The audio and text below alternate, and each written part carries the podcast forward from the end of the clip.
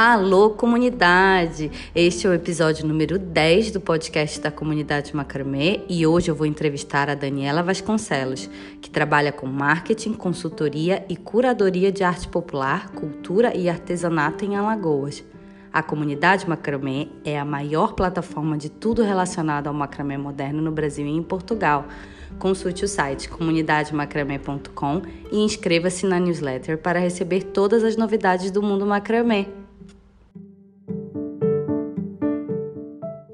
A Daniela é coordenadora do Programa do Artesanato Brasileiro em Alagoas e gestora do programa Alagoas Feita à Mão.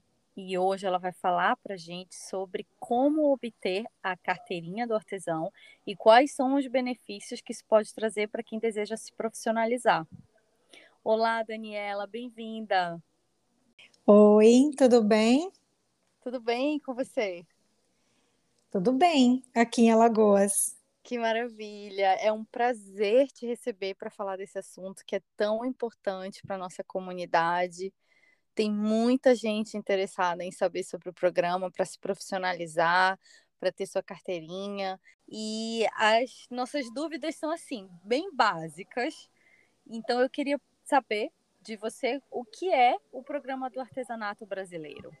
É, o Programa do Artesanato Brasileiro, ele foi criado através de decreto é, em 91, né, e foi criado com o objetivo de coordenar e desenvolver atividades que visem a valorização do artesão brasileiro.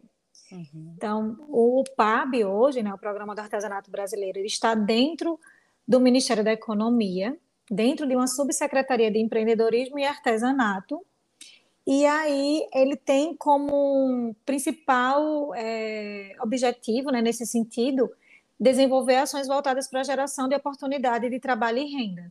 Né? Óbvio que aproveitando as vocações regionais, a preservação das culturas locais e a formação de uma mentalidade empreendedora né, para os artesãos e a atividade artesanal como um todo. Sim, perfeito. E como é possível obter a carteirinha de artesão? Né? Qual é o procedimento, onde inicia? E existe algum custo para isso? Não, a Carteira Nacional do Artesão ela não tem custo.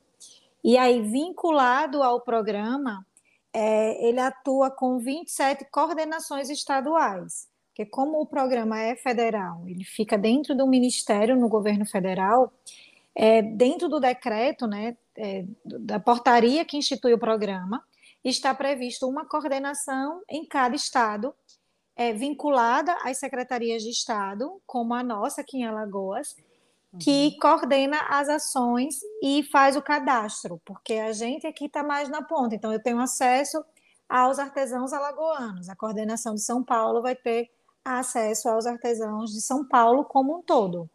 Uhum.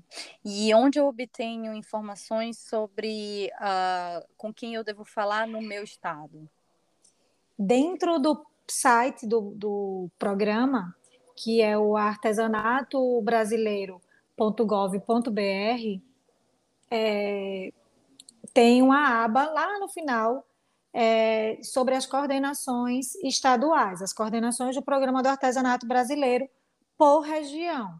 Então, se qualquer artesão é interessado em ter acesso ao documento, clicar na sua região, ela vai ter lá o contato da coordenação do seu estado, endereço, telefone e o nome do coordenador responsável pelo PAB naquele estado.